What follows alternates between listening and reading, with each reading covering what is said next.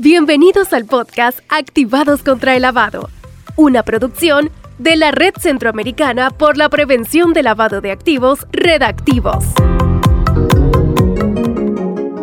Hola, ¿qué tal amigos y amigas? Sean bienvenidos una vez más. El tema a abordar en esta ocasión es sujetos obligados en la prevención del lavado de activos. Para esto nos acompaña Marta Gutiérrez, especialista en el tema, que nos responderá algunas preguntas.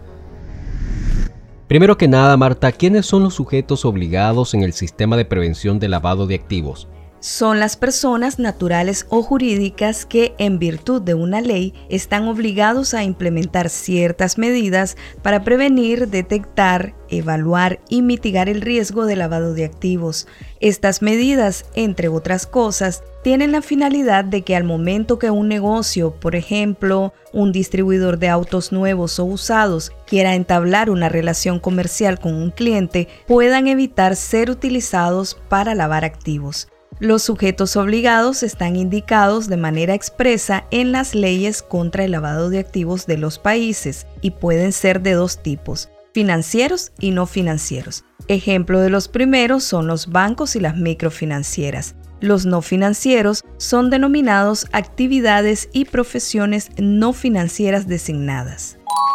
¿Quiénes conforman el grupo de las actividades y profesiones no financieras designadas? Vamos a mencionar algunas, aunque esto puede variar de un país a otro en la región centroamericana. Como profesiones tenemos a los abogados y notarios públicos y los contadores públicos. Entre las actividades están compra y venta de bienes raíces, metales preciosos y automóviles nuevos y usados, casa de empeño, casinos, tragamonedas, bingos y loterías, empresas de servicio de encomiendas, compra y venta de antigüedades, blindaje de vehículos e inmuebles.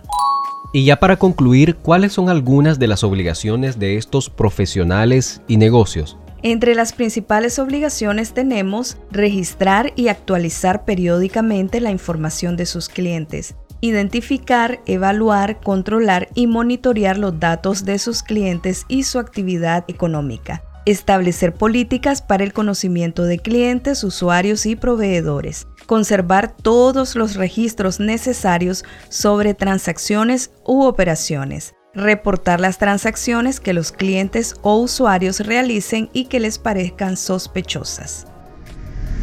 Muchas gracias por tu importante participación Marta y gracias a vos también que nos escuchás en cada episodio de nuestro podcast. Recordá suscribirte a nuestro canal de Spotify, así como también visitarnos en iniciativaantilavado.org y seguirnos en nuestras redes sociales. Será hasta la próxima.